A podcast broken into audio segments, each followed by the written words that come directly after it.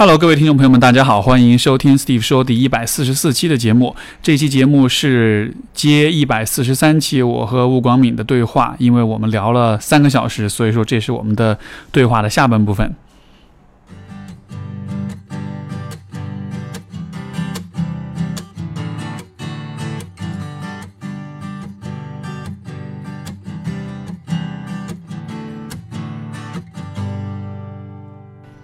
我觉得可能社会上，我相信，尽管我们已经开始有这个觉醒，但其实社会上还是会有对脆弱面、对人、对对我们的这种缺点、缺陷，或包括好像有一种说把情绪放出去很很是不堪。这个，这个就是所谓的 toxic masculinity 嘛，就是这个不健康的男性气质。就说这个不健康，而真的是 literally 不健康，就真的是字面意思的不健康的，因为这确实就是会导致更多的，就是如果你不表不不不表达情感，不寻求社会支持，不寻求情感支持的话，你就是会更就是会得抑郁啊，你就是会自杀，你就是会嗯更多的酗酒跟吸毒，就它真的是会带来就是很真实的不健康的后果。这种不健，你刚刚说不健康，就是真实说，他说字面意义上，他真的会不健康。对对，还有一个是，如果你就绷着，你不说，你挺着，我就这样啊，怎么怎么怎么着，呃，你你的你的身体里一直在释放肾上腺素，嗯哼就肾上腺素让你全身戒备，你永远就是手脚都是很很很紧巴巴的。对，它真的这个肾上腺素会让你时时刻刻就是保持警惕，但这个是很消耗的，其实这个消耗量非常大。对，所以，所以我就感觉我在，呃，就是人焦虑的时候，我在瑞典，有时候我食量特别大，我吃的特别多，啊，吃的特别多。然后我当时我在想，可能我哦，我现在回来想，我一回了家，一回国内，这食欲就下降一点。嗯哦，好，好我明白了，就是有一种嗯，怎么扯到这儿？嗯、对。对对对，我我觉得就是，所以说说到 Peterson，就是他的那种，他所带来的那种影响力，或者很多人对他的那种，我就像你说的，就是他其实确实是给很多的，尤其是给很多男性提供了一个一个一个安全的一个接纳的空间，去讨论自己的嗯不足、跟脆弱、跟不堪。就从他的角度来说，或者他所传递的一种信息，就是我们就是作为男性是可以谈论这些东西的。嗯因为我觉得就是，呃，当我们说到所谓的男性气质的时候，大家都会有一种误解，就觉得强势跟攻击性、跟敌意、跟这种，你知道，就大家说到男性气质会想，男性气质就会想到，嗯。比如说严父，嗯，对吧？就会想到这种很冷峻、很不表达，就大家会以为这就是男性气质，其实不是，我们把男性气质理解的太粗浅，太太片面了，片面。它根本不是这样的，就是就是就是这种这种冷酷、这种不表达，它根本不是成熟的男性气质，对这其实反而是不成熟的男性气质的体现我觉。得这是反男性气质。没错，就真正的就真正的这种成熟的男性气质，其实应该是有啊、坦诚跟呃 compassionate，就是有这种富有同情心的这样一面的，是有这样一个情感的一面，是有这样一个能够拥抱跟接纳脆弱的一面。当然，他也会有那个力量的一面，对，激那种就是吃苦耐劳的坚韧的一面也会有，但他同时就像是比如说打个比方，就像是我们会想象，我们会以为就是狭隘的理解男性意志，会以为是是暴君，嗯，但其实暴君在。呃，这个就是 Robert Moore 的书里面，他讲的就是他引用就是荣格的原型，他就说其实暴君其实恰恰就是不成熟的国王不成熟的国王，真正的国王应该是他一方面是很强势、很强力、很很有能力，嗯，然后很也也也也也也是这个很有战斗力，但同时他也是很爱他的子民的，他也是能够去富有同情心，去帮助所有的人，去嗯去啊、主持公正，去维护道德，嗯去啊、这个去支持帮扶那些弱小跟贫穷的人的，就他其实是有这样一个很呃关怀跟照顾和这样一个很很很很温柔、很柔和的这样一面的。就本来这才是成熟的男性气质。嗯就像比如说，我上一期节目我跟另外一个嗯那个主播也是个男生，我们在聊就是关于这个，也是说到男性气质的问题，然后就有有有一些听众就就表达一些批判，就说觉得我们好像是在为男人讲话，你为什么没有看到现在都是什么丧偶式育儿啊？大家其实都很，就是这这么严重的问题，你们还在就听上去像是我们在为男性开脱一样，我们在觉得啊，男人也是被压迫的啊，什么什么，就好像是一种，但是我恰恰就是就是就是可能这种这种批判者的声音会认为。男性是处在一个父权社会，处在一个一个优势的位置，处在一个压迫者的位置的。然后，所以说啊，你你为男性去说话，或者你去试图去合理化他们的一些行为，这这其实是是错误的。但是从我的角度来说，我根本就不是在这个层面在在看这个问题。对，对 我看到的真正的问题是，比如说为什么丧偶式育儿这样的问题会存在，恰恰就是因为男性自己的不成熟。因为成熟的男性，就是他是有那个责任心和同情心和爱心的那一面的，对，这才是真正的成熟。对，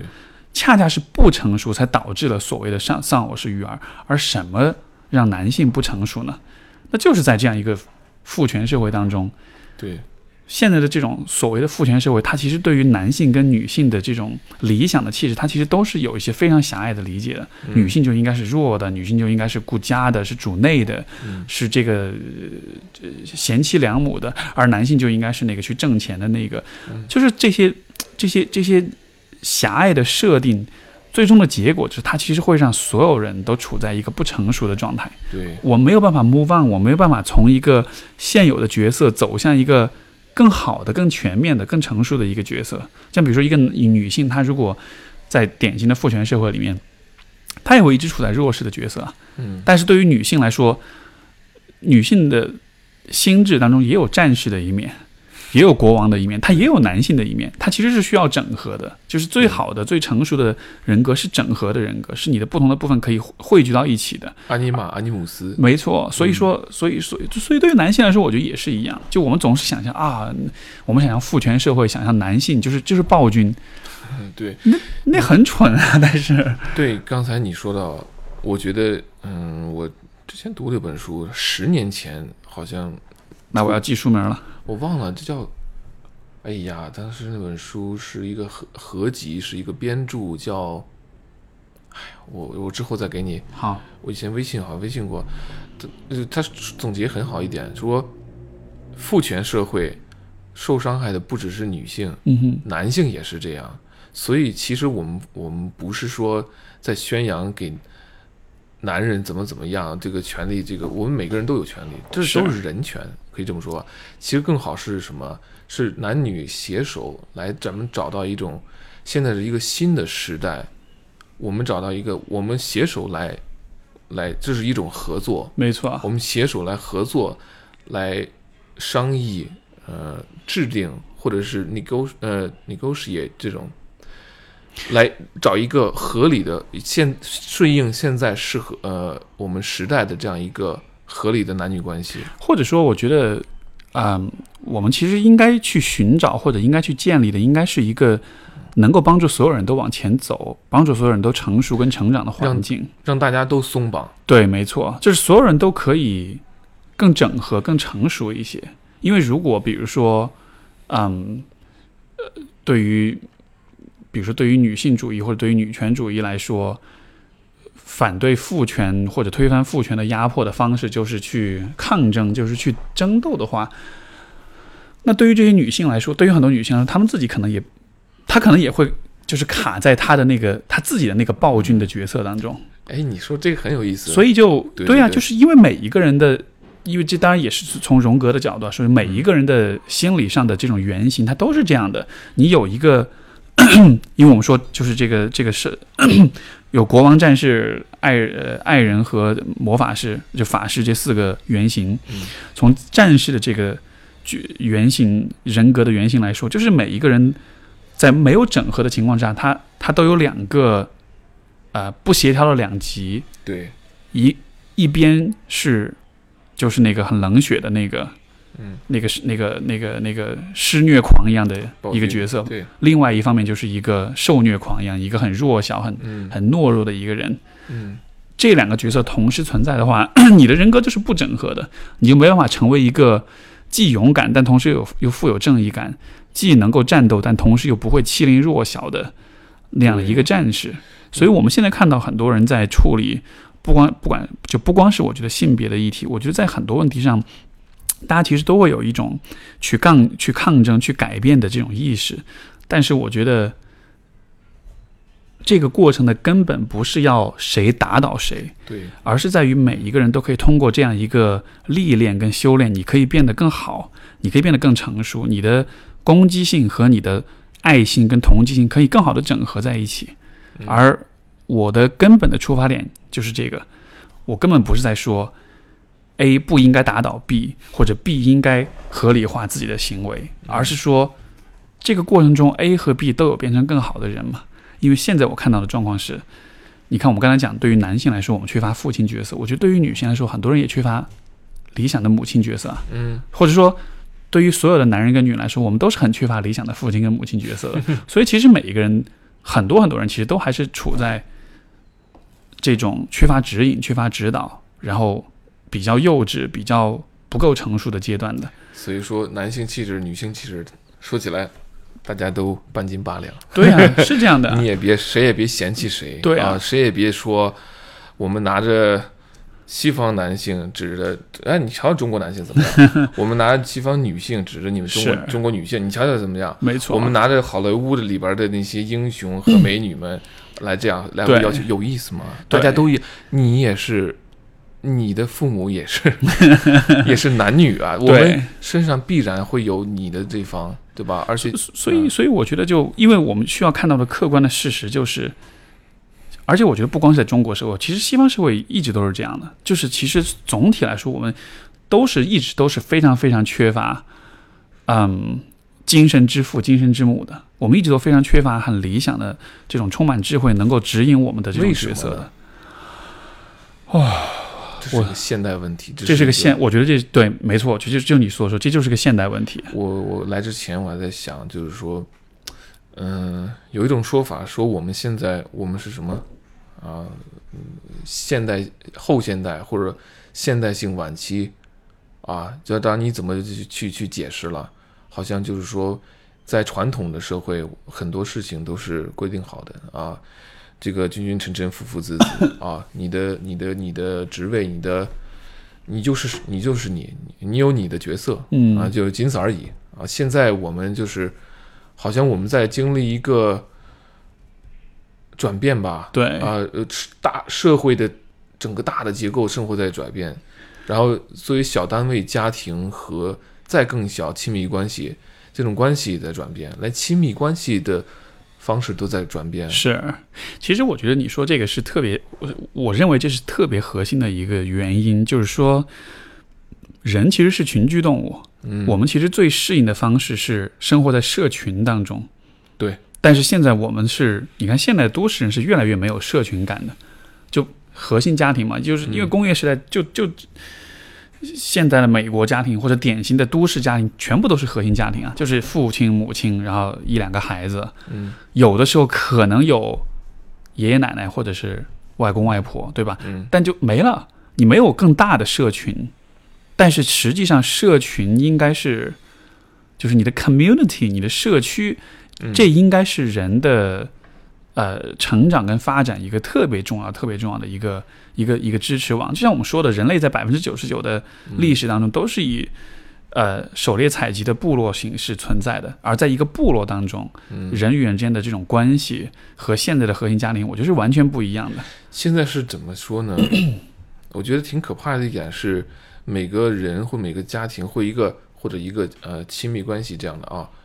都是小原子。现在是一个大对大社会和小原子。就是原就是就是社会关系原子化，每一个个体都是原子化的这有一本书叫《Alone Together》，啊！对对对对，我有听说过，社交媒体大家都在一块儿，但是大家在一起孤独，对大家都孤独，但是大家通过互通通过社交媒体，大家但是还在孤独。在在分享自己的孤独，但好，我我的想法是，咱们把这个东西掰开了揉碎了看，怎么回事儿。然后我自己的考虑，包括我在瑞典的生活体验，我觉得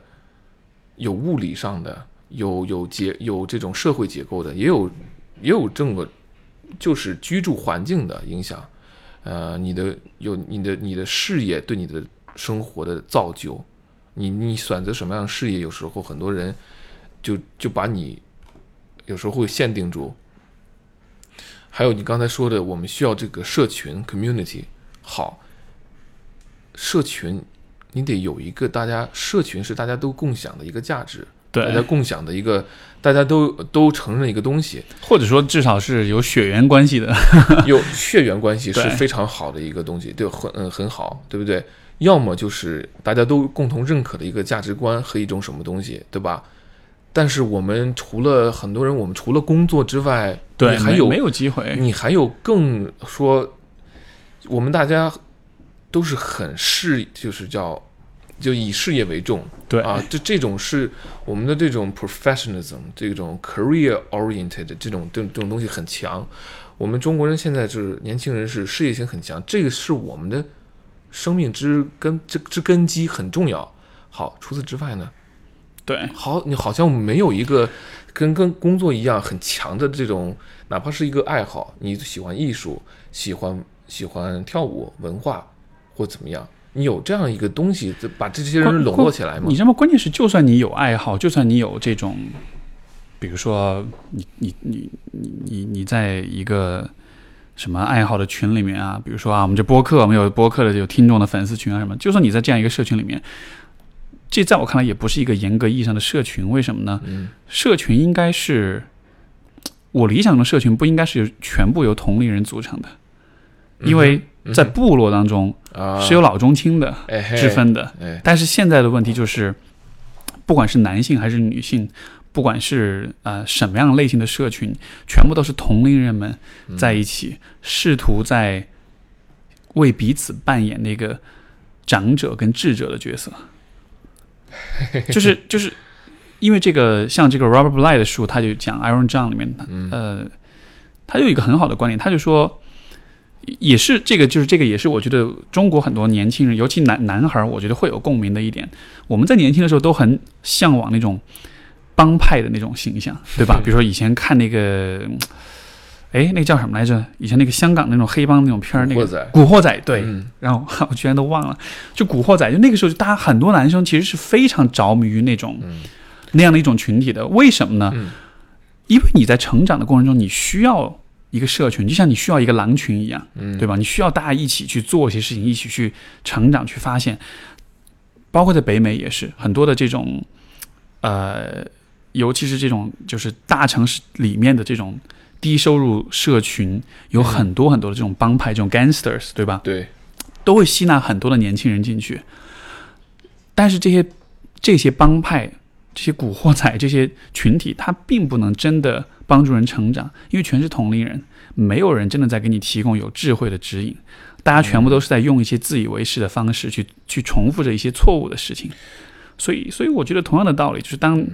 同龄人们试图走到一起，试图去发展、去成长的时候，当然我不说这件事儿不应该做，嗯但我觉得在很大程度上，你还是会缺很多东西。你你你说这个时候，你说这个时候，我想起 Peterson 他的成长的环境，他是在 Alberta，Alberta 是吧？是很北方的瑞呃呃加拿大很北方的一个一个小城市，才几千人吧？对，Fairview 那个地儿，啊，对对对，你看他们那种小帮派，也就是有这种小帮派，他说会驱车对，很开着久车到处乱撞，很久很久到另外一个城市干嘛呢？找个旅馆喝酒，呃，对，然后就相互的这种相互重，我觉得大概相互重复着这种，呃，叫叫就没有知觉的生活，行尸走肉一样喝酒，这样就把自己给弄倒了、弄醉了。啊，你刚才让我想起这个没错关。于《古惑仔》很有意思，我从来没看过。我也从来没看过，其实。呃，我上初中的时候，有那帮人看那帮那帮人，我说起来肯定带有很强的情绪。我觉得，嗯，我我很很当时对，你看这就是很有意思吧？如果男，如果我们没有一个合理的男性气质，一个好一个合一个好的角色，这个男性气质是一个理想的，是正确的，是对的，同时他很酷，嗯如果没有这样一个的话，我们就会导向古惑仔，对，就会就会导向这种暴烈的这种哥们儿义气，这种不讲是非，但是讲江湖啦、江湖义这种气道义的这种。就看上去就好像看上去是很爷们儿的，是很男人的，但实际上他就是我们前面所讲，他就是一种暴君式的嗯，男性气质，对你，他就是把暴力跟攻击性、跟那种冲动、嗯跟那种冷酷、跟冷血，包括对于女人的那种贬低和仇视，啊就这一切全部就包装进来，然后就成了很多男性心目中理想的那种。那那种所谓的男性气质，但其实这都是非常非常幼稚的。所以你看，Steve，我们在讨论的、在说的就是这样一个事情。我们不是说要，我们不是往那个方向走，那个是我们最讨厌的一种方向，我们认为是有问题的方向。所以我们这种讨论是说，呃，嗯、怎么在探索，就是在物里边在找啊，什么样是一种我们觉得合理的，对，它是正确的，但同时，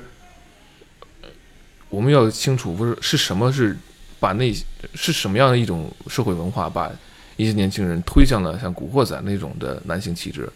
而我们其实我们接受的所谓正统教育又是那种呃光荣、伟大、正确啊，我们那种啊这种就是那是又是一种就是说你完全的无私奉献啊，你的你。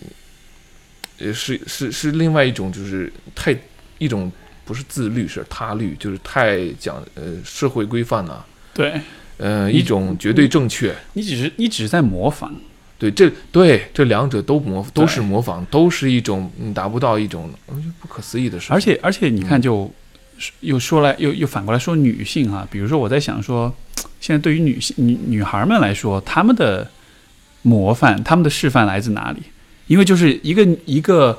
聪明跟智慧跟有才华的女人，嗯而且又有年纪跟阅历的积累的话，她其实是很厉害的，对吧？嗯就是我在生命中我也遇到过这样的女性，我觉得真的是很厉害，真的是让我觉得就是很全面的。她不光只有女性的气质，她也有男性的气质。其实最终就是雌雄同体才是真正高手嘛，对吧？嗯但你看，比如说现在的年轻女孩们，她们接受的指导跟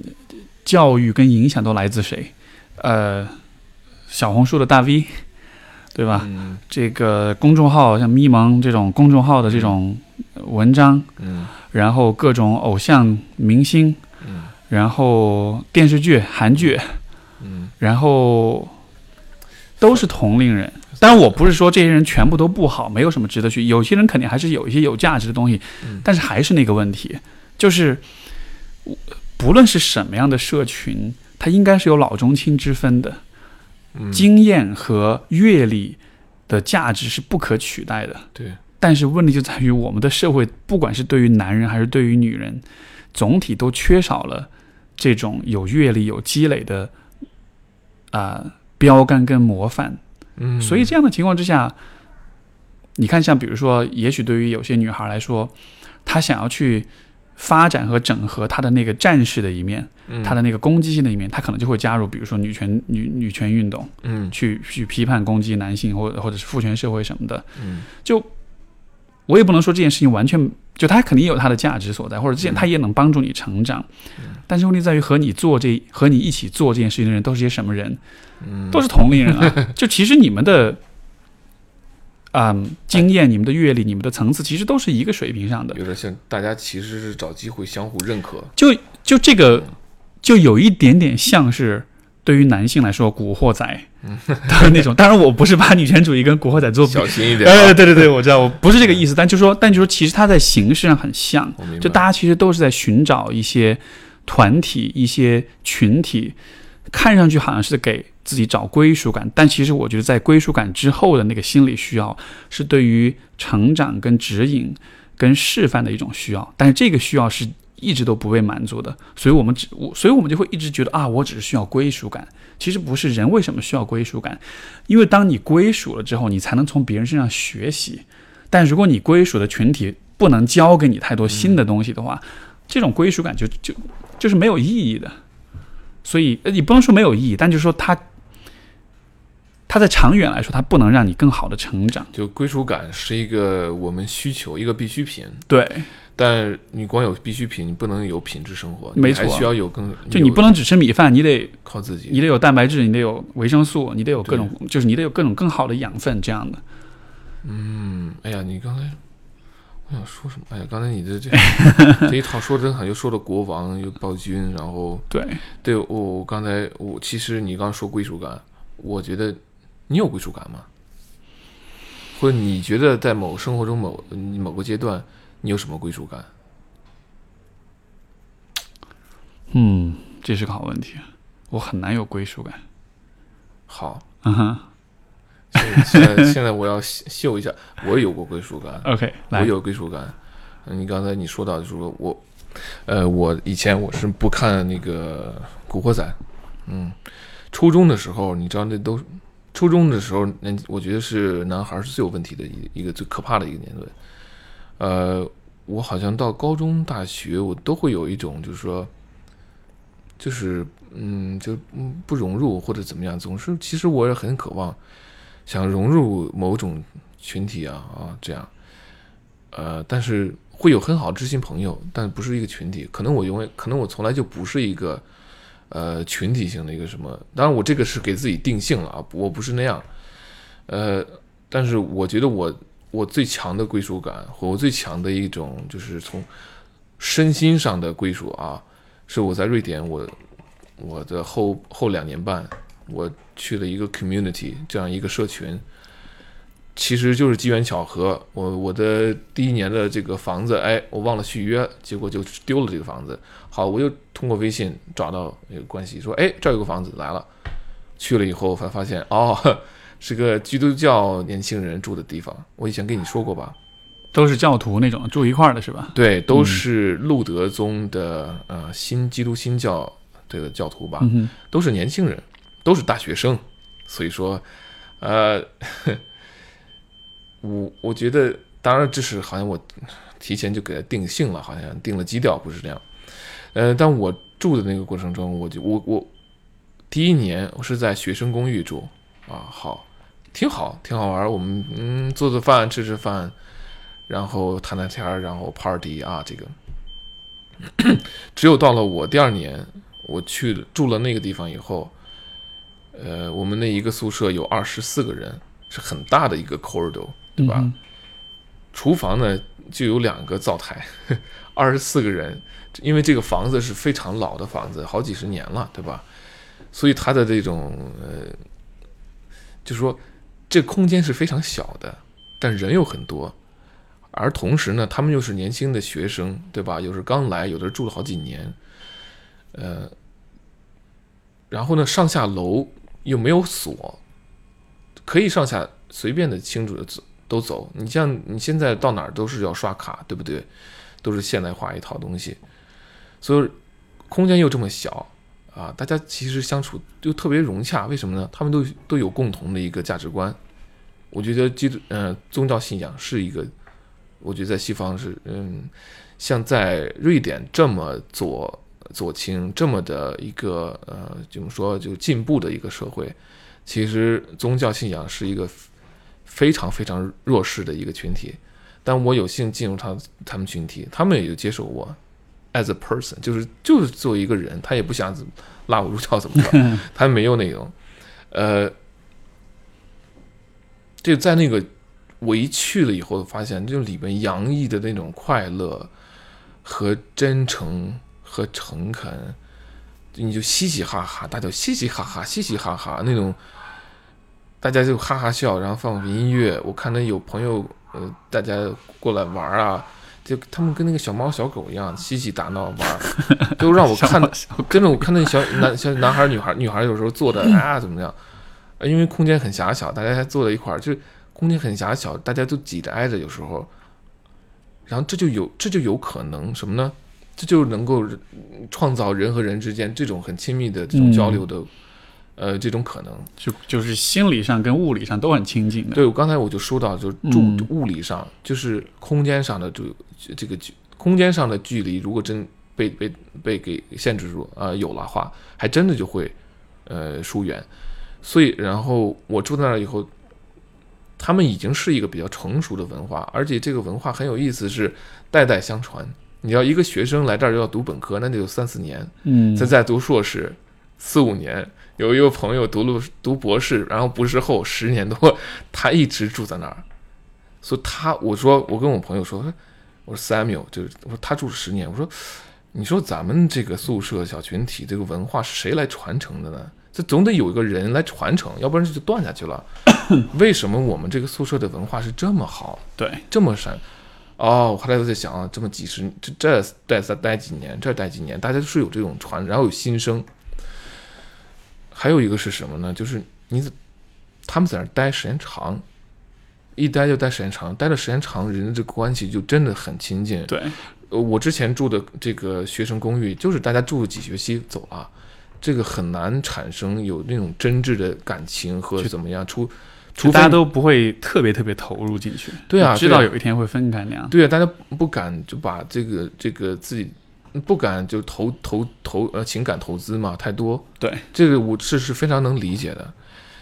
所以大家大家又都是学生，但有时候十九岁的新生，也有三十岁的老生，但是都差不多。很重要一点是，他们又有共享，他们又有各自的另外一个，呃，就是除了这个宿舍之外，他要去教堂，他们又要去 基督教年轻人聚的地方，嗯呃，，YMCA 那种是吗？啊，我好像是吧，就是那种社群吧，啊年轻人社群。对，然后从周一到周五，就每个晚上，不是不是每天了，但他们会有这样的，你可以选择。然后我觉得，哎，我我我就他们带我玩儿，我我这个就玩儿，他们经呃经常会喝咖啡和吃甜点，我就哎我挺甜点，我就喜欢啊这么热闹嘛，我觉得咱们有热闹，哎，就热闹劲儿，这种热闹的气氛，这种热闹劲儿，我在其他地方好像。你你很难见到啊，你很难见到，除非你再去咖啡馆和这个 club，呃，对吧？但那个又又不一样。又不一样，那又就是 alone together，没错，又我就是想，我刚才也想说来着，就是又是原子式的。但是我在那个社群里边儿住的里边儿，我觉得就是从从早晨一睁眼，大家去我去呃厨房做饭吃饭，大家就是嗯、早上好，Good morning，嗯哼，哎嘿光明，Good morning，然后什么什么吃东西，大家说啊你今天怎么样啊怎么样？他们还要这个呃早晨还要就是就是祈祷一下啊，呃，我觉得这种文化就让我是一种熏染，而这种文化又涉及到 vulnerability 了，又涉及到脆弱了。这种文化允许你脆弱，这种文化它假设人都是有人是脆弱的，这种文化和宗教和文化或怎么样，它假设人是，而事实上就是这样，人就是脆弱，人是真是有。首先，我们都会死，这就是一个存在的很大的一个很很一个一个一个事实，对呀、这个东西就在那儿。好，你谈不谈，它都在那儿。好，呃，这种文化就包容你。然后，我觉得在那几年，我我觉得我有幸在我人生中遇到最大挫折和痛苦。嗯，你说就是从情感上的，当时也是分呃一种情感上分离，和我的一个女朋友就不知道怎么处理。当时，呃，学习上考不定啊，好门门儿就挂，就是不是挂，就是根本就没交论文。那你的有你可能会被劝退，对吧？你可能你真真不能继续，你签证都不能啊。然后家庭呢和爸妈有时候在视频上还是会有，嗯，对吧？但是我爸妈其实是很很很很小心翼翼对我，他们不希望让我呃有情绪，我知道。就是然后，但是我就是很有幸处在那个环境里边儿，他们就是让我，我我我我想说什么说什么，我心里边不痛苦了，难难过了，愉快了，呃，我会跟他们就说分享，呃，有几个我觉得有几个好好朋友，他会你很示好，就不认识，认识认识不就认识了吗？嗯，然后就 我喜欢跳舞，我跳这个这个摇摆舞，swing swing dance 或者 Lindy Hop，呃，就你这样一个跳个舞就有社群，然后哦，你跟他们玩儿就有社群，运动，嗯，就建立了哦，当然你你要有社群是一个群体的，但你还是要跟个体来发生很深度的那种交流，对吧？如果你只是群体的话，你就是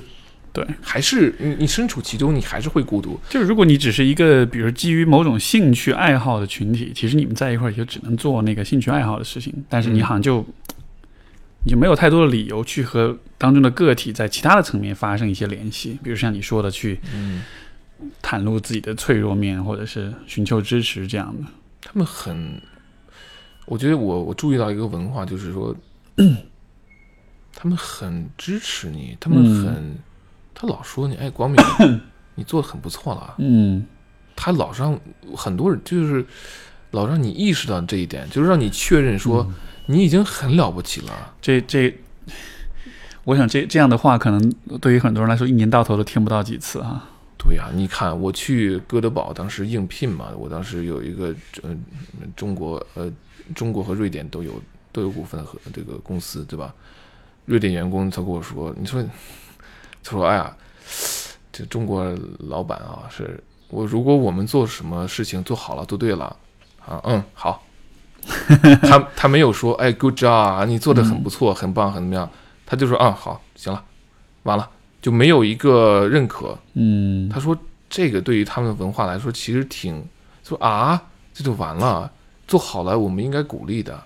我觉得其实是在我们的国内的呃中国的文化，包括学校和家庭里边，好像是你做对了是应该的，但你做错了就会惩罚你。有没有可能是因为当你去赞美一个人的时候，那也像是一种示弱？我我啊，他可能有些家长，我记得好像以前看《爸爸去哪儿》还是哪儿，或不是是湖南台一个节目，他说、啊说为什么你你小女孩说为什么就不不鼓励我，为什么就不表扬我？他爸说，呃，鼓励你你就你就飘起来了。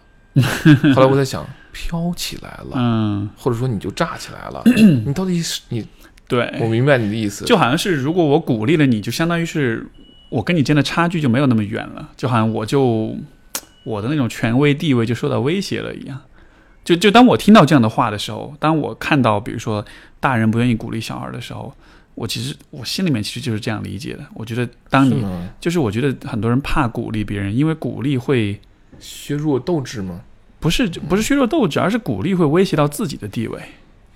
是吗？对嗯就是就是像比如说老板鼓励、认可、赞美自己的员工，嗯，对吧？那那我们当然就会想到的是，哦，我今天赞美他一下，明天赞美他一下，那到了后天他不是骑到要骑到我脑袋上去了？你懂我意思吗？哦就那种感觉，对。或者说，也许当你赞美一个人的时候，你其实就是在承认他有一方面是做的很好的，甚至可能是比你还好的，就他对你是一种，就是我们会觉得那像是一种威胁。所以是不是有权力关系，对吧？我不知道吧，我就只是有这种感觉，就觉得说，也许我们不愿意去赞美，可能还是，可能还是有那种带着那种私心在里面。我就我是害怕的，我是怕自己受到威胁的，所以我不去赞美。你这个角度挺有意思。而且，嗯，我我忘了在哪儿看到，也是有这样一个挺有意思的一个角度，就是说，当你去赞美一个人的时候，你其实是需要调动你的同理心的。对吧？嗯就比如说，比如说，当我比如说你做了一个很很艰难的任务，然后我跟你说啊，你做的很棒，这个过程肯定是挺不容易，但是我觉得你做完了，你坚持下来，我我觉得你很不错。就当我在跟你这么说的时候，我需要调动我的同理心去想象你经历了怎样的困难，克服了怎样的挑战，最后达到这样一个成就，对吧？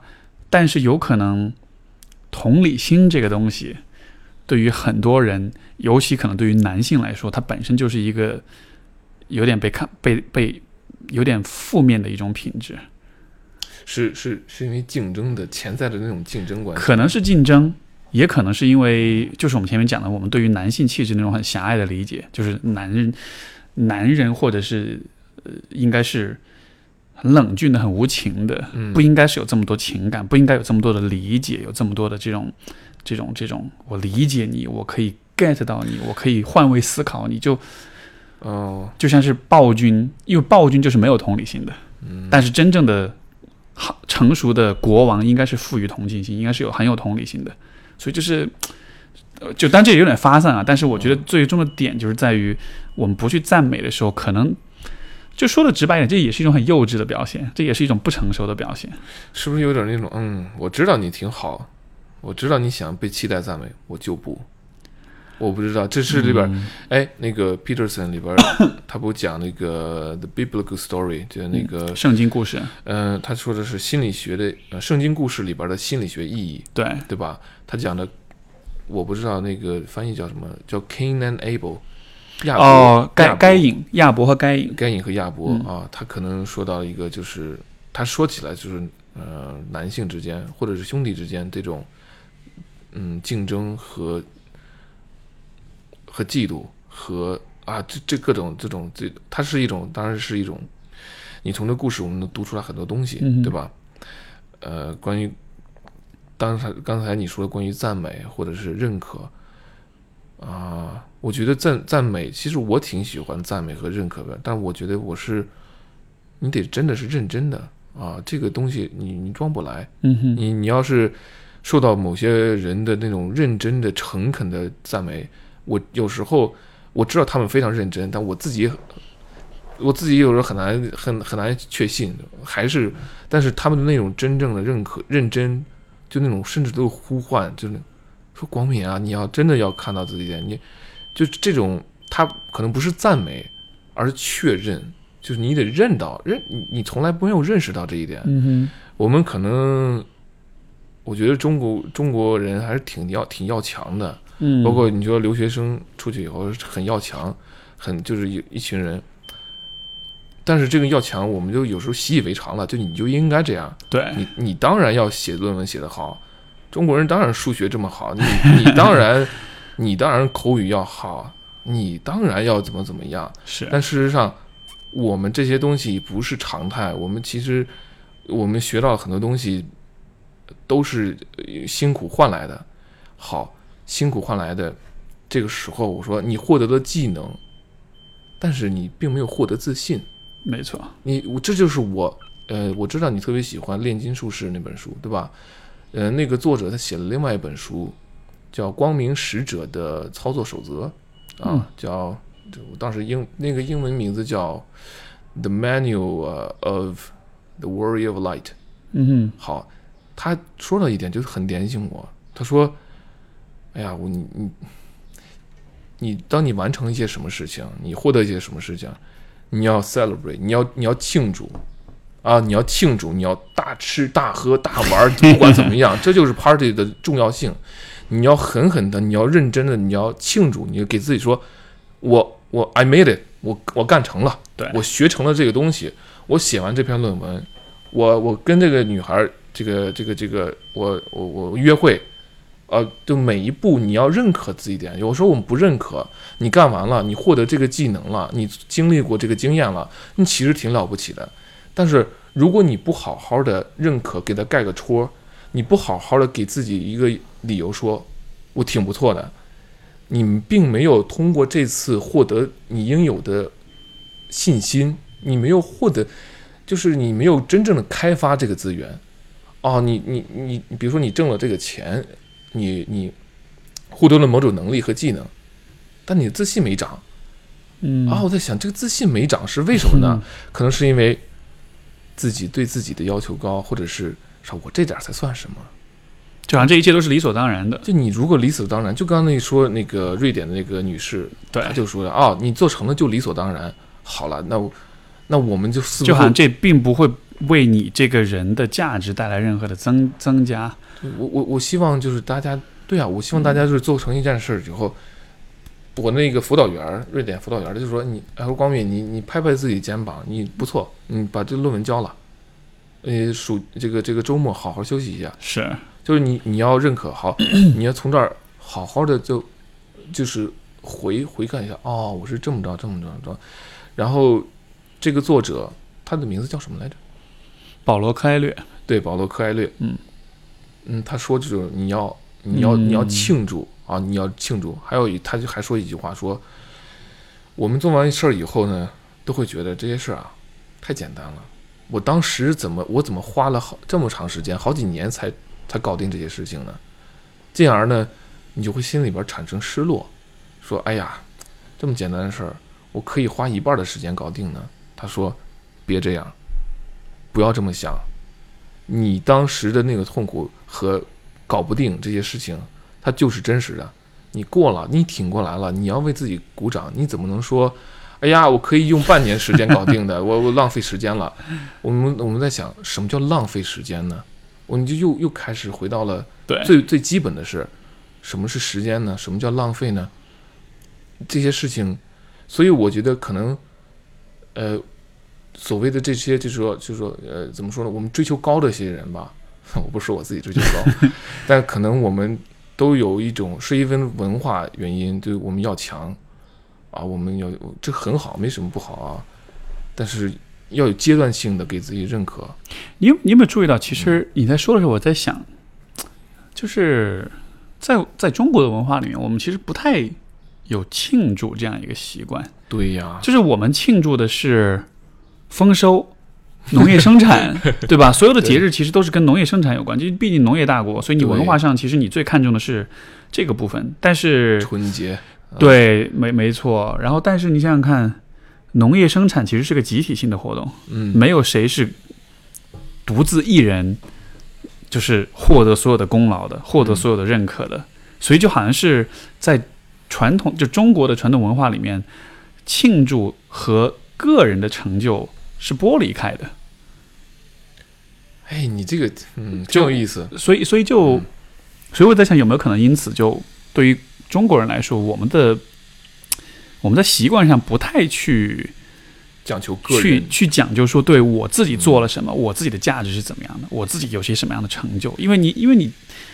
为你永远都是在和所有人一起在合作，对吧？你像我们宗族宗族制度里面，在一个大家庭里面，没有谁能说这件事情都是靠我自己办成的。对，而且确实，事实上也是很多事情都是大家一起协作，共同完成。你要收一个麦子了，你要干一个农活儿，什么都是很多人一起协作的。但是就现在这种宗族大家庭制度已经不存在了，现在每一个人都是 every man for himself，对吧？每一个人都是为了自己而生活。这种情况下，你必须得考虑，就是你自己的价值、你自己的自信、你自己的成就感，你得自己去建立。但是我没有这个传统去建立这些东西。你像比如说，像这个呃，就生日嗯，过生这个仪式，嗯，我不知道在中国的传统文化里面有没有。就我的印象中，它不是一个，它肯定也会过生日，对吧？比如说老年人会有那种，或者是百岁孩子或者百岁酒什么。但是人们通常就是现在我们过生日这个仪式，其实是非常西方的，嗯，蛋糕、吹蜡烛对、唱生日歌，其实是非常非常西方的。人们其实不太去庆祝自己作为一个人的存在跟成长，我又长了一岁，怎么怎么样，对吧？所以你看，比如说像这个，呃，我们谁离职了，我们有 farewell party，对吧？有有送别，毕业了有毕业典礼，就是。我觉得现在好多针对个人的那种仪式、那种庆祝性的仪式，其实好多是是外来的。我觉得你说的非常有道理。你我个人感觉是我好像从小就没有没有怎么过生日，嗯但这个怎么说呢？但是我爸爸妈妈、哥哥，我们也会过生日，就去吃个饭，啊、怎么样？但好像我很少，就几乎没有说跟小伙伴儿、啊、去过个生日。呃，那我心里有这个愿望吗？有这个诉求吗？我相信我心底里边是有的，但是很有意思，这个我观察过自己的内心。我在瑞典的时候，我我不太，我觉得我这是我个人的事情啊，我不太，我不知道是当时是什么事情在阻拦我说把大家召集起来，哎，给我个过个生日，好像总是说你你说你是不是觉得不好意思吗？对这种不好意思，我再往深究，我说，我觉得是这样，我们每个人都渴望被爱，嗯，但我们我们怕我们不被爱，啊，我我我怕我可能这就是一个脆弱面对吧？对，我其实是希望大家能够爱我、关心我，而且我知道，我知道大家是关心啊，的，就好像是过生日，像是一个公开的邀请，邀请你们都来爱我。但是呢，我又不好意思，我又怕他们嗯不喜欢我，或者是就不怎么怎么着。但其实呢，你这样的一个心理，你自己别扭，别人也会别扭。呃，所以我后来我我毕了业以后，很有意思，也是毕了业以后正好，毕业典礼那天正好又是我生日，啊，之后凑上了，对之后呢，我又邀请朋友来做过生日。我我觉得当时我还是有一种心里有一种别扭，就是就我不知道什么 把大家召集起来，但都是我心里边非常好的朋友，但我还是我我我我可能这这是我一个还是可能深究一点，就是又希望自己受到关注和和接受和接纳，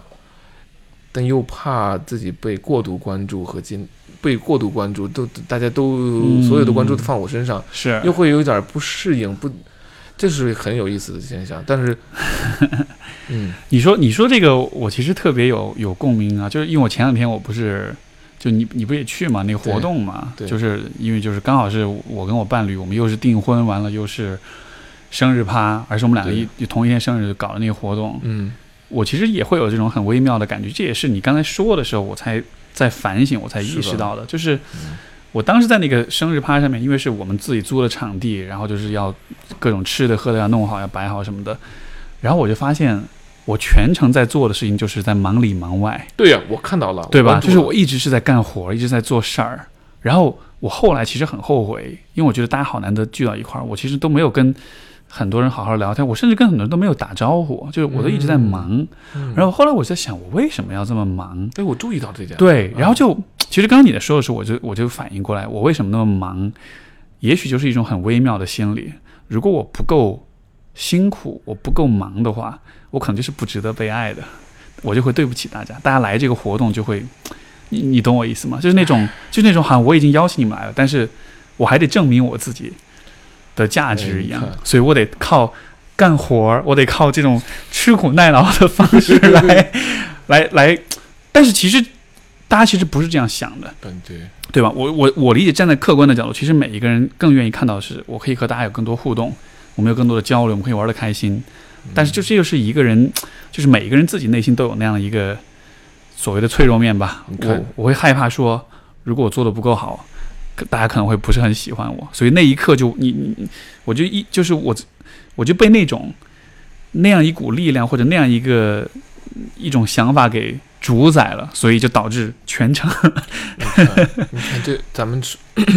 咱们是一个说到的非常都已经深入到灵魂深处的一个东西了，就是我们一个下意识，就甚至是我们的，就像我们的电脑的操作系统，对，你就你是本能反应，你根本意识不到你的。预装的成这样了。对后来你才发现，哎，好，为什么大家我们的这个行为不一样？哦，我们思维不一样，我们思维哦，连连思维后边的它的后台程序是某是怎么运作的？我我觉得哈、原来是我的脆，这是我们的脆弱，我们的就是说。啊，就到这儿啊、到这儿，到就其实就是追追本溯源，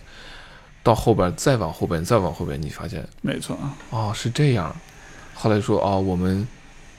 希望被获得认可，希望你们喜欢我，还是那样，挺有意思。挺有意思这个这个，我刚才说这个点也是我伴侣，就他跟我后来他跟我指出来，我们因此其实还闹了点小矛盾那种的，就当时就他看起来很开心。对对对对对，然后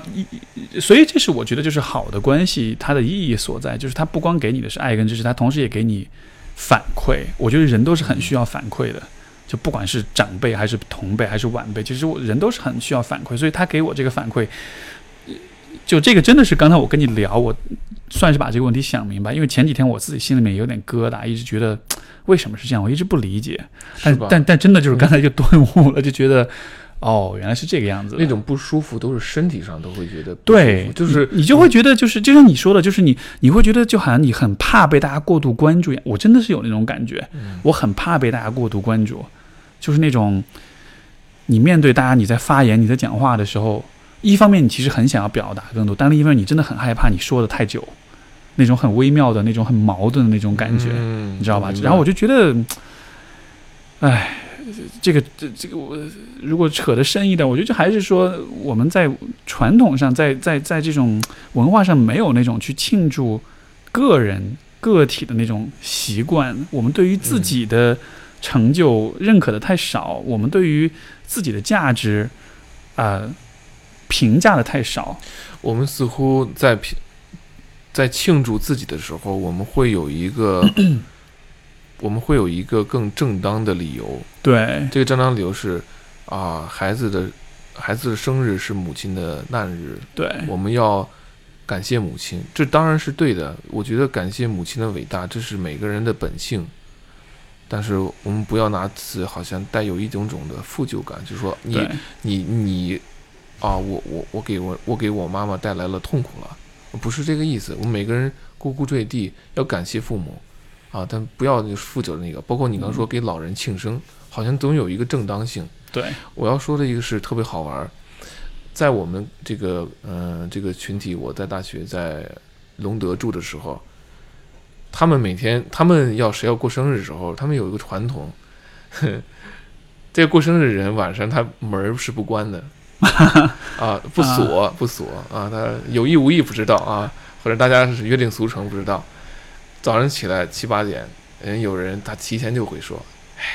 咱们咱们早上起来给他庆祝生日啊！庆祝生日方式是，一群人挤起来到门口进门，当当当敲门进来，门没有锁，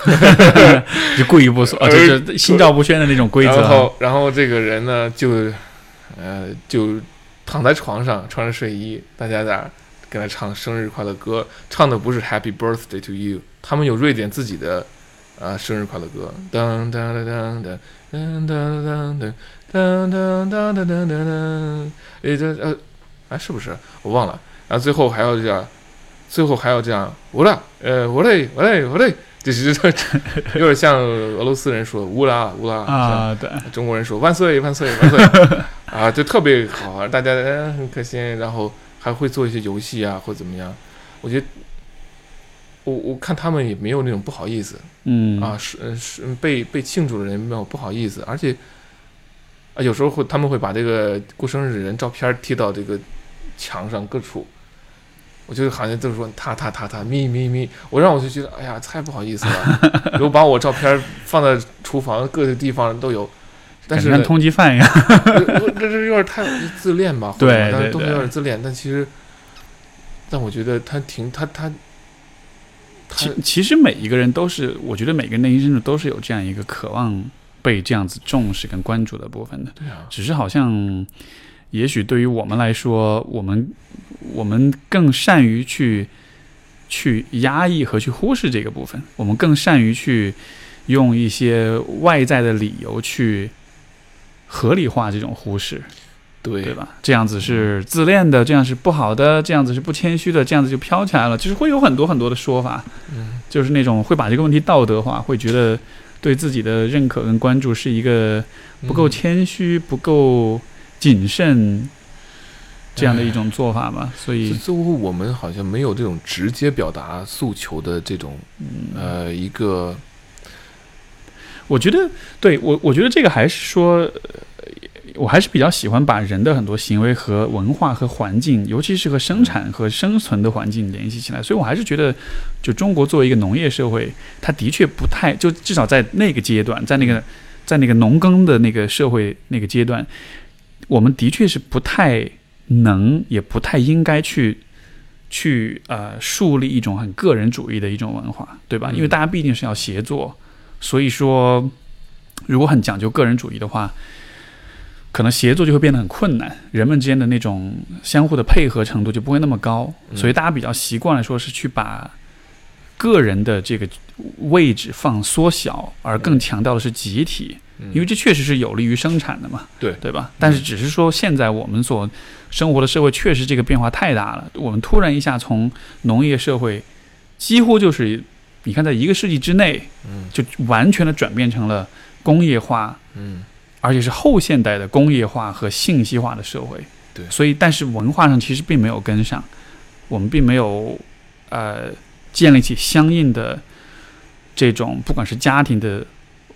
文化也好，还是说如何去对待每一个个体的这种人文关怀的这一个，就是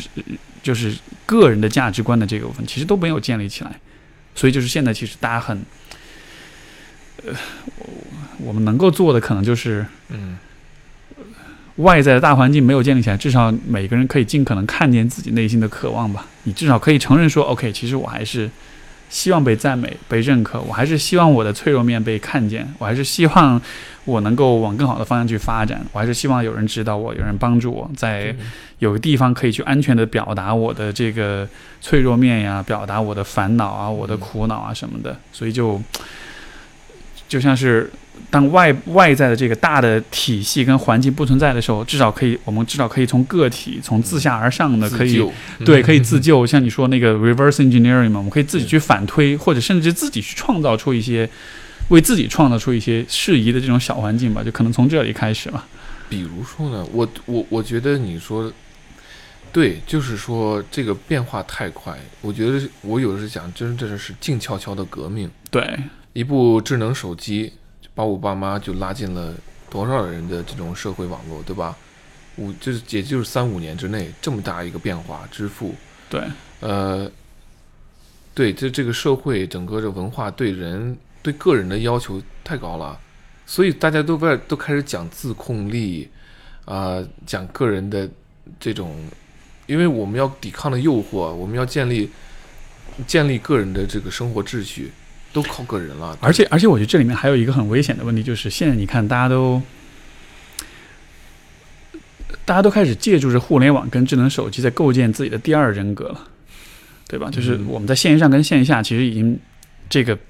差异已经越来越不一样了，是吧？就是你不觉得吗？就是以前，比如说在没有发自拍的这种时代，嗯，人你的人格就是是还是总体来说比较一致的，对吧？嗯。但是你看，现在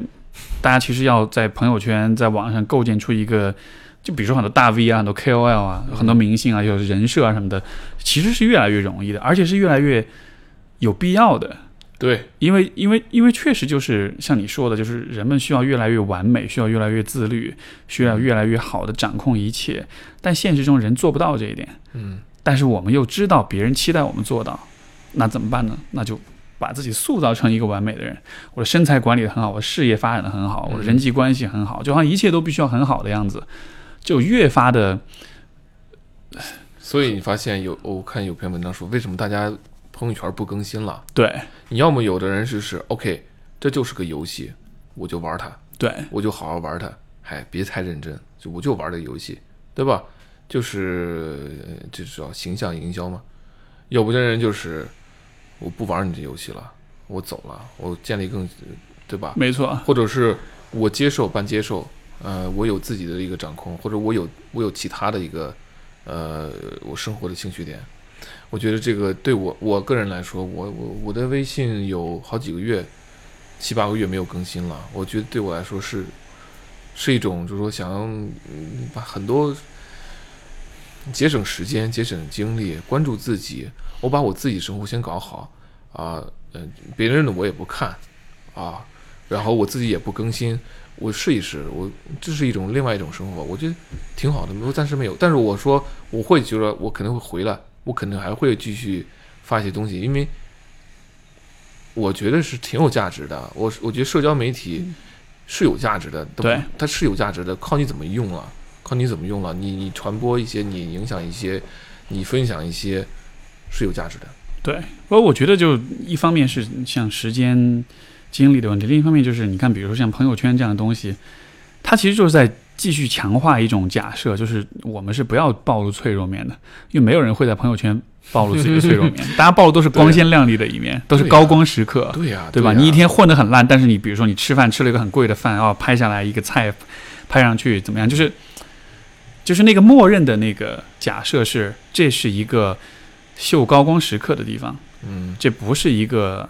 去流露，甚至说你在这里流露脆弱面，你是会引起大家不适的，你会被很多人批判的，对吧？所以就而你看现在的人们，其实能够表达自己的机会跟场合其实非常的少。如果你是一个住在大城市里的一个小白领的话，对吧？你你能够跟谁去说去？你花钱，你顶多你花钱找咨询师，你去暴露你的脆弱，但你的生活中。你你你你不愿意跟父母去讲，因为你不想让他们担心；你不愿意跟朋友去讲，因为你觉得可能他们也有很多自己的负能量啊，或者忙啊，或者怎样的。连朋友圈都被就对啊，你这么私人的东西都被公司社会文化都给侵入。对啊，没错。连这个连这个你都要跟跟外部的这种你想要营为营造的这样一个环境和不，你想打造一个环呃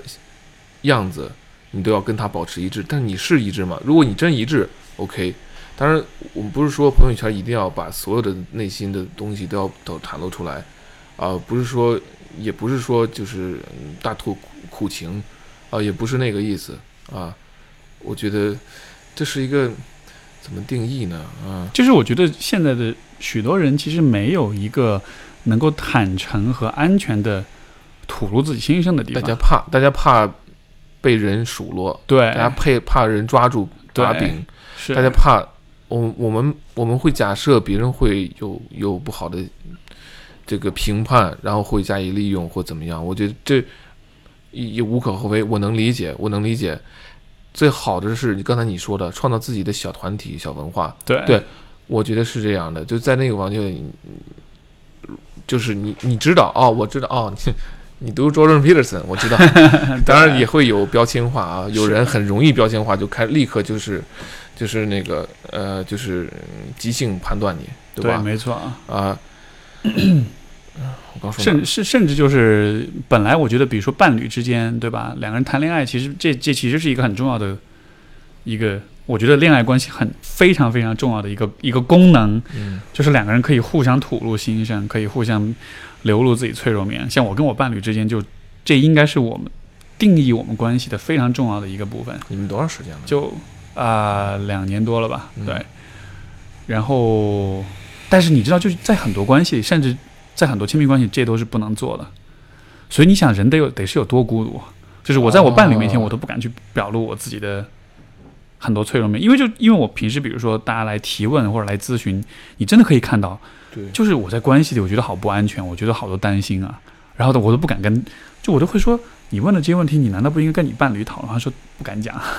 我我 所以就对你你说的，哎，你说完对，所以就所以我就觉得，当人的内外不一致的时候，我觉得这种不一致性，如果在被环境、在被社会的氛围给，包括被技术在不断的强化的时候。最后的结果，你就只能越来越抑郁啊！你因为人是没有办法，你你像那个卡尔罗杰斯他就说啊，人是需要用一种很 authentic、一种很真实的，对一种一种方式活着的。当你不 authentic 的时候，当你不真实的时候，而且是真实是，他翻译是翻译哪个词儿我忘了，率真吗？还是嗯，反正反正就是说真实，就是你不真实的时候，你的自我和你的内在外在不一致的时候，这就是问题所在了。我有时候。我觉得现在我认识到了，我知道了。我现在对真实、诚恳，呃，我觉得有很 有很高的评价。然后我现实生活中我也要要求我自己，就就也我觉得养成习惯是特别好的啊。可以从家里边开始来，亲密的人来，也不是说所有人你都要跟你你跟他要掰扯个不清，掰扯个清楚啊，也不是说那样，但是。这种诚恳，就刚你刚刚说的，你的一致性啊，这个一致性特别重要。这个一致性好，我们说啊，怎么怎么样，这个很难做，或者说别人怎么怎么样，就是你你你怕，你还是怕说你你你心口相依嗯相依的话，你一致的话，你怕你打破某种社会规则，你怕别人不喜欢你，对，别人怎么样？好，但我感觉是我的个人感觉是，不不是这样的。如果当你你身心一致。并且你你你有这个正正规正当的理由，你会获得非常强大的力量。没错，你就没有什么隐瞒了，你没有什么隐藏隐瞒了。这个隐瞒就是，当然人是有隐私的啊，这个不是说你什么都敞亮的给你洞门大开，不是那个意思。就尽可能的这种敞开以后，你就我我不隐瞒了。对，但这个我跟你说，对男生来说。得有多么重要？当你开始一个男生对就是自己跟自己舒服了，我觉得我们很多人自己跟自己不舒服，我们看哪儿哪儿都不是都不是，我们看哪儿都是自己的毛病缺点，我们看哪儿都是这这是习惯性的，我到现在还是会有，但我们还是会说，就像保罗谁，保罗爱科科艾略科艾略就说的，你要认可自己。好，对，我觉得这个，当你能够心口一致，你认真的践行你的你这种这种观点，你诚恳诚实，呃，有事儿说事儿，直接对，no hard feelings，是吧？你有事儿就说事儿，对，这个我，所以我觉得这是怎么说，就是人成长过程中，我觉得特别核心的一刻，就是你对于自己的脆弱面，对于自己完整的自己的一种接纳，一种认，一种就是不是认同，而是说是承认。嗯而且这个问题又我觉得对于男性又尤其的难，因为对于女性来说，就就呃总的来说，我觉得女性的情感上的敏锐度是比较高的，她们是比较能够去觉察和呃是和看到自己的脆弱面的。但是你知道，对于很多男性，他压根都意识不到，他他都感觉不到这种脆弱面，就嗯，所以。就是那种，我觉得这个还是确实会有文化上的因素，就是男性对于自己脆弱面的那种防御机制，他是强到，所以你看很多的男的是喝了酒之后会哭、会闹、会怎么样，对呀，就真的是你是需要借助物质，需要借助酒精，你才能把你的这个防御给放下，你知道吧？但是就哎，我觉得你说的对，我我当我做我这个研究的时候，我读了一些文化学者对于自助书籍的呃这个这叫所有自助书籍这么一个分类，他说女性的自助书籍更多的强调是自我呃自我接受，对男性更强调的是自我超越啊，对，没错，啊，然后我就。但其实自我超越和自我接受，我们男女都要有的。对，你的成长，没它其实是硬币的两个面，非常对，非常对。我之前给你写过这个邮件，我说过，我说我个人的呃自我觉醒或者成长的一个路程，说我发现哦，有那么一段时间比较比较靠前一段时间，我读了大量的都是女性的作者写的书，后来之后呢，我发现呃就什么都有了，然后罗杰斯，你说呃荣格、阿德勒、皮特森，然后这些的啊都有了，好。我说，哎，怎么一开始有时候我自知自觉，说我一开始读了路易斯海，读了 Amy Cuddy，呃，还有读了呃卡尔洛 Carol Dweck，呃德维克，德维克就讲那个成长型思维那个人，成长型思维非常重要的一本书，这个嗯直接改了改改都能呃对我大脑格式化了。还有还有一个女女士也是在 TED 上讲过，就讲的就 introvert，呃，就内内向者的这种思维。呃，还有哦，呃 briny Brown，啊，呃，脆弱的力量，脆弱的力量。对那个我就看我我当时我发现，后来我最后总结，我说，哎，怎么全都是女生？哦，后来后来我说，哦，我自己总结，大概是因为那段时间我其实是非常需要自我接纳、自我接受，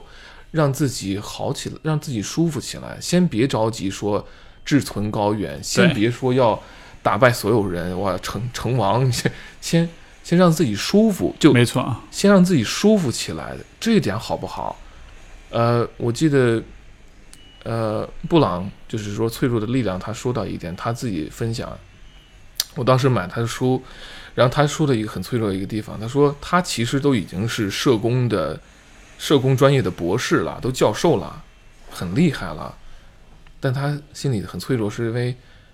啊，他他是从德克萨斯来的啊，他是这种农村里边来的，他不够的那种优雅，他他说他说 I'm not Harvard enough，就是他我 我不是很不够哈佛，不够哈佛，不够长青哈佛范儿，对，啊，不够纽约。啊我他说他有时候自己想，小时候想的说啊，这个这个想象这个女知识分子在纽约某个很优雅的居所里，穿的什么入室，拿一根香烟啊，你我我首先想想，哎，那是不是那个呃那个那个叫谁？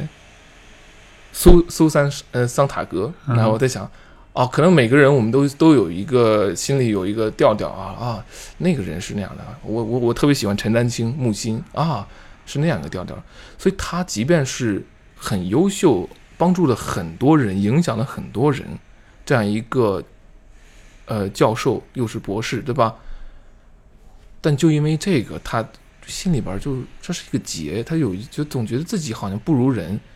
我我我就就就你看啊，我后来我对我震撼其实挺大的。我们是不是人看人都是这样？或有嗯些人人看人这样？我觉得他对我影响就是这，包括他和一些人的接触，啊、其实就是一些小细节，对，就女生、女人和女人之间的我不知道女人和女人之间，我因为我不是女人，所以你不知道他们之间怎么的。男生互动和女生互动是不一样的很。多微妙的东西哈。对，他也说到一些细节，嗯就是就是说啊，有女女生有些女有一些女性对她的这个教育孩子的方法会有一些呃有一些看法，嗯，或者对她的这个那个，就是呃有些很微妙的东西，她其实心里边憋着一股火，是，就你怎么对吧？但他但当时不敢说出来，或者没有的，但后来之后跟心理咨询师大吐苦水，好谈了好长时间。后来我在想，其实我们生活中我们都会遇到这种情况，就是说有些人有时他我觉得有意无意，有些人真是有意的，他会故意、嗯他想削弱你的力量，对，他对你反正各种不好的，或者有些人是不不不是故意的，嗯好，不管怎样，我们的理我们的责任是什么呢？在当时，我们要有一个合理的回应，把这个了结，什么意思或怎么样。好，之后我们如果是这个事发生过去了，我们会反刍，对吧？但这个反刍，其实对我们自己其实伤害性挺大的，对不对？怎么样不要避免这样的问题呢？就是说，一要诚恳，二我们要勇于面对一些事情啊。我们当发现不公或者不舒服或怎么样，咱们要哎谈一下怎么回事儿。我觉得这个对我来说，呃，我经历过这样的事情，然后我觉得可能他对我心里边是，我从包括从布朗，包括从 Peterson 这里边来，就是说给我一种力量说，哦，其实就是说日常生活中的行为规范啊，我有一个，嗯，我讲这个是吧？其实我觉得这是一个解决了一个、挺好的一个事情。我就说，呃，以前有个室友啊，他可能他也是结婚有三个孩子，但他是医生嘛，他只是短期在有有有一些值班，嗯、他他是有一次说话，他有两次我觉得心里不太舒服。第一次是我在看一本书，讲的是啊、讲的是这个这个《The Power of Now》现当下当的下的力量，当下的力量。他是基基督徒，他是天主教徒。他看我这个人，他他他觉得是 他他，我觉得他对我有一种很轻视轻蔑的话，但是他还会说：“哎，你看这什么呢？”哦，我说讲的这个讲的是灵性，讲的是呃呃讲的是呃冥想、打坐这一类的东西。呃我说这里边有有他讲到了佛教，讲到了基督教，讲到各种的灵性。他看完一会儿，他把书啪放那儿，就是有一种他不是给你，他是把嗯啪扔在那儿，就这个记住了。嗯我我我当时就很不爽，但是我没我没怎么说。这这个事情其实就很微妙一个事情，但是抬头不见低头见，每天嗯见面你还打招呼，打该打招呼打个招呼，但你心里明明是不舒服的，你什么意思，对不对？没没必要。后来第二次又遇到一个情况，就是他和我们一个朋友，他开玩笑啊，他说什么说到一个跟女性的谈到普京了，另外一个人谈到普京了，普京说：“哎呀，我我没有不好的日子，因为我不是我我不是女人。”啊，他他就说了一个很这种，就 对，当时是奥利弗斯通，奥利弗斯通采访普京嘛，说了一个这种，他们有一个人是拿这个当玩笑或者怎么，有人是什么，但他也就说啊，我说什么意思？但是他就给我解释一下，他说啊，女人不如男人，他是，当时这句话我当时说，哎啊，你当我面就出我干嘛呢？对，后来我以为，后来我我就我就我说好，不行啊，我说哎，你咱们做做了一下，嗯你什么意思？你是歧视女性吗？他说，哎呀，我是玩笑，我我有我有三个孩子，我老婆比我好多了，我只我但没那个意思。他就很诚恳，我真没那个意思。我说好，好，还有意思，你之前你那样把我书扔那儿，好像很轻蔑，是什么意思？他说，哎呀。好吧，我觉得可能是我的这个一个什么什么什么，或者各种文化吧，嗯。但他也不是说推诿，对，他说啊，你们你们中国人不是说都双手递名片吗？你 们是是是这个是这个，哦好好，但是但他绝对意识到了他当时在当时表表露出的那种轻蔑，我我我，他是他肯定是知道，其实你就是让他承认他做了的事情，对啊，承认之后。像我刚前面说父母的那个部分一样。对承认，然后这个事儿，好好，我说好，我们说清楚了，握手，好，没事儿没事儿，就是然后我跟他开，我立刻就开始跟他开玩笑，因为我特别爱开玩笑。是我见到人我就跟他开玩笑，哎，怎么怎么怎么，就是，但我不能我不能跟我不喜欢的人开玩笑，太膈应了，对吧？明白。然后他出门以后，过了一会儿就过来说，我请你喝一杯，嗯，这么事儿就开了。啊然后之后呢，明白就在，然后他就给我讲他的故事，啊，他他的信仰故事，他的家庭故事，然后圣诞节还把我带到他父母家和他们家，就是吃个午餐，然后就这个是，我看我要说的意思是，你要解决一些生活中一些事情，要不这些事情小事如果多了，说算了算了算了算了，十件事儿，五十件事儿。这么多小事儿都算了算了，我们对我们的内心的力量是多么大的一种削弱。你慢慢积蓄了这种，就是一层又一层的怨气和生气和小不爽。好，咱们就解决吧。解决完以后，你谁知道你会有什么样呢？你把等你解决五十件小事情，解决五，这就是皮特森也说的，你你把生活中小小事情解解决解决一百件，你生活会成什么样呢？就你谁知道你会生活什么样呢？就你走向哪个，对吧？嗯这是我怎么嗯，谈到这儿了？我觉得就其实就是解决冲突。其实是任何一个小小的不爽都是个小冲突，我们如何解清楚的解决它啊？你刚才说就是因为我开始在说脆弱面那个部分，然后就是你的方式就是去用这种直面去化解它，然后我觉得还有一个也是平行的一个，算是我自自己的一种处理的方式。就当然这种坦诚是非常必要的，我也觉得特别特别重要。然后在此之外，我觉得还有一个呃，还有一个一个视角是说，就人其实是没有办法不脆弱的，因为我们在面对脆弱的时候，我们会想象说。我想办法把自己变成一个没有脆弱面的人，但是就像我说的，人都是会死，死就是最大、最终极的脆弱，对吧？嗯所以就是我觉得人活着就就必然是会有脆弱面的，而我觉得，也许我们活着的目标之一就是在于找到那些能够接受你脆弱面的人，就是说。嗯说的直接一点，就是我觉得每一个人生活中都应该有至少一个你可以在他面前哭出来的人。这个哭不是因为，比如说我在你面前哭，我不是因为我，不是因为你而哭，而是因为我在你面前哭别的事情的那种哭。嗯就是你能够在另一个人面前，你能感到足够的安全，你能够把自己的委屈、跟不开心、跟哀伤都能够表达出来。就我觉得每个人生活中应该至少有一个这样子的人，而且其实。就是这个，就是我们前面所讲，就是人脆弱了才能爱彼此，所以我觉得，正是因为每一个人都是脆弱的，所以说每一个人才应该爱彼此。因为爱是什么呢？爱就是我是爱你的，所以说你可以在我面前把你的脆弱拿出来，我会接纳你，我会拥抱你，我会认我会允许你表达脆弱。所以就因为每一个人必然都有脆弱，所以每一个人必然都是需要被至少另一个人类给爱的，否则的话，因为没有人能够真的感到不脆弱，所以，所以，所以我觉得就是，嗯也许这样子就可以把脆弱跟爱，跟人与人间的关系就全部都串起来吧，用这样一种方式去看待它，就因为你所讲的是。我怎么通过直面去化解我的脆弱？但是我是觉得，在一定程度上，脆弱还是必然会存在，而我们还是必然会需要去依赖别人的。因为就现在的很多自助书籍、心理学的这种很多说法、很多理论，或者是很多写的东西，就会会会给人一种幻觉，就是如果我足够成熟，如果我足够多的成长和自我觉察，如果我足够多的去训练自己、去自律。我会，我会，我会到一个我不需要任何人的阶段。但是其实，我们去依赖别人，我觉得这是一件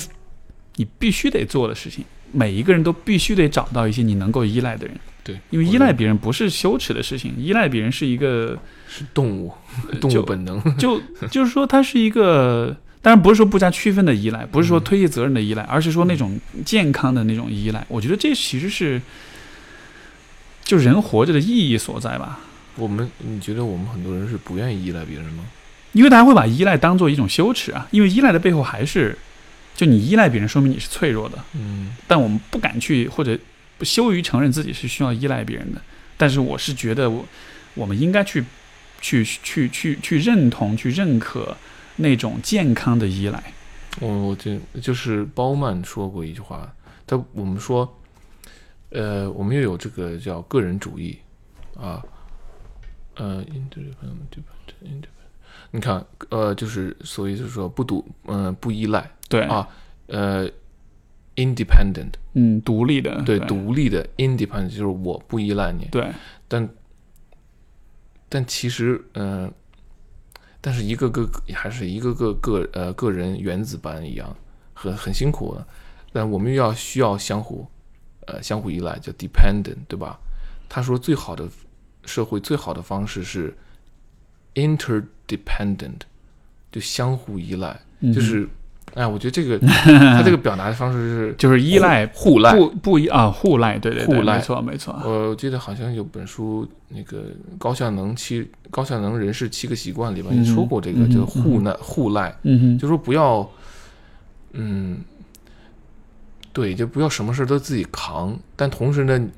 也不能就是什么事都靠别人没错，啊。我觉得我在我的那个呃那个集体叫 Laurenti，Laurenti，呃，我们住的地方叫 Acuton，好吧。我有一段时间就是啊，袒露心扉，基本上口无遮拦。哎呀，我说这儿不行啊，这儿不好，昨天没睡好，要不然，然后大家就烦了嘛也没有烦，但是 啊，然后有一个策略是什么？我说我今天我烦了他，明天我 我换一个人。我说我得让我朋友歇一会儿，我心里是是有不忍的，对吧？我心有是不忍，所以当我当时有三四个好非常好朋友，我就说出来敲门，当当当啊，然后对吧？我就是 这种嗯、呃对，但是到某一点是到有时候呢，我有朋友也会警醒说，我说光明该干事儿了。后来我就习养成这个习惯了。如果我真的很就是说，因为空天气也不好，就是不是天气很瑞典的冬天很冷，很冷，呃，比如关键是很黑暗，对吧？早上十点天亮，下午四点漆黑。然后我我有时候起的又晚，一起来就是黑夜，对吧？就是人的那种，嗯、对，在我诉苦和表达我说脆弱啊，诉苦脆弱，或者是啊这个那的时候，我到最后我有时候会自己很强力的，我抓着我自己，我说哎等会儿，我干嘛呢我我干嘛呢？我说咱们要制定计划，明天我要干什么？就是到最后我们总是要落实到一个一个一个一个解决方案，是这些东西都有，挺挺好。好了，解决方案是什么？我直接有时候就说兄弟，我真是太受不了了，我我这个作文写不好，我焦虑不行，然后签证这个那个，然后好，我说解决方案。后来我解决方案是，明天早晨你叫我起床，我起不床，我起不了床，我叫了好多人起不了床。就以前我这种睡觉睡到下午这种，因为人人焦虑抑郁时候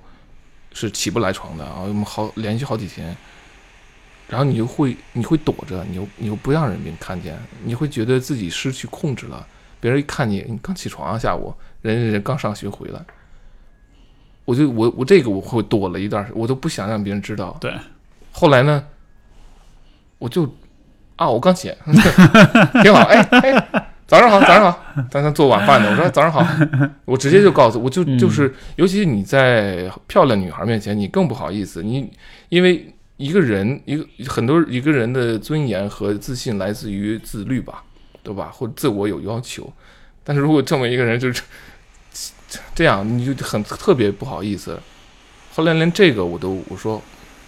我都要舍弃，我不要这个脸面。我说我的确有问题啊，我就让漂亮女生叫我起床。我说哪位喜欢小男生女生都叫我起床，早点哎光明哒哒哒哒哒哒哒。他们有时候开我开玩笑。后来呢，我发展到什么呢？就是有有有一个朋友也在写论文。好，那我就说早上起来叫我起床，然后呢，我们我直接吃吃饭，立刻跟他一块儿走去去他的这个研究室。呃，写写一篇论文，然后就把我就把我拽起来，冬冬天这个冰天雪地，然后当时当时可能我特别胖，所以说走起路来我都累。我说怎么，我这我这么爱运动的人，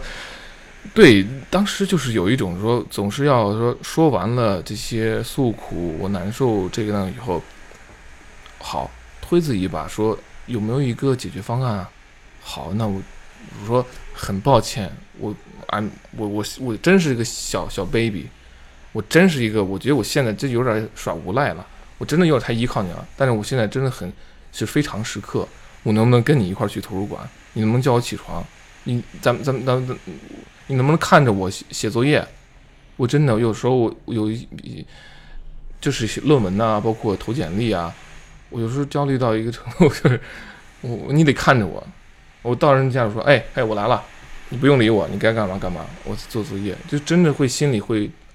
安定一些，就好像有个人在那儿待着等着我，就他或者他不干什么事情，或者他看书，他做是自己事情，这种伴随感对我来说就是特别的有用。好吧，三小时了。啊，这么长时间？对，好，我估计我们的听众也听得差不多了。对，不过你很能讲故事。啊，是吗？嗯，哎，我我继续讲，我也好吧。那呃，最后要跟大家说说你的知乎或者是微博的账号嘛？如果大家想跟你更多的交流，或者说想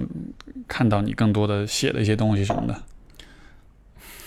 就 好啊，或者嗯回头或者回头我把你的账号发在那个节目的介绍里面。你在知乎上就是吴广敏，呃，我的知乎就叫吴广敏，呃，五座的五，广大的广，敏捷的敏。好，我的微博上，微博也是吴广敏。行，我在喜马拉雅叫 Frank，在 Frank 在瑞典，当时我就更新了两期。嗯、o k 然后说完了吗？好吧，等会儿，OK，啊啊，你还有什么？嗯，那怎么没有总结陈词吗？呃你，们有一个我现我现在脑子有点懵，因为今天说太多东西了，啊所以但是就，但是我觉得就蛮好的，就是我们其实展开了很多，呃，关于脆弱、关于自我、关于成长、关于成熟的一些话题，然后聊得很开心啊！我现在真的是脑子有点懵了，因为时间太长了，所以，那我来说。啊，好，你来总结好，。我我我我这是嗯，怎么讲呢？对，呃就说一说说一说咱俩吧。嗯啊，就是你你你其实是在一直，我觉得你是在我知道你是在鼓励我做一些在心理学、在男性成长这方面的事情。嗯，因为我们我们在北京相遇也是因为呃 Jordan Peterson 这一系列的事情。呃，我一直没有在呃，我其实我每天写很多东西啊、我有这个写作习惯，但我一直没有呃放在知乎上，一直没有在微博上，对吧？但接下来要给自己立 flag 了，这叫 这叫你们说的啊，你们这是 cool kids 这是说的吗？立 flag 是什么意思？就是就说给自己相当于是制定一个目标，就我一对定要做到啊。我觉得就是一种，就就是你你你邀请，包括你的邀请，包括你的说这些话，其实是一种助推，嗯，就是就那么一点点儿，也不是说对人要求很高，但是我觉得我其实就是做，我觉得我要继续写，我会写东西，我会，比如说从简单的入手，就把我们今天这些东西，把我说的故事再总结下来。其实我一直有一个，我对我的朋友有一个很强的一个思念吧，我想把它写下来。我好啊，嗯，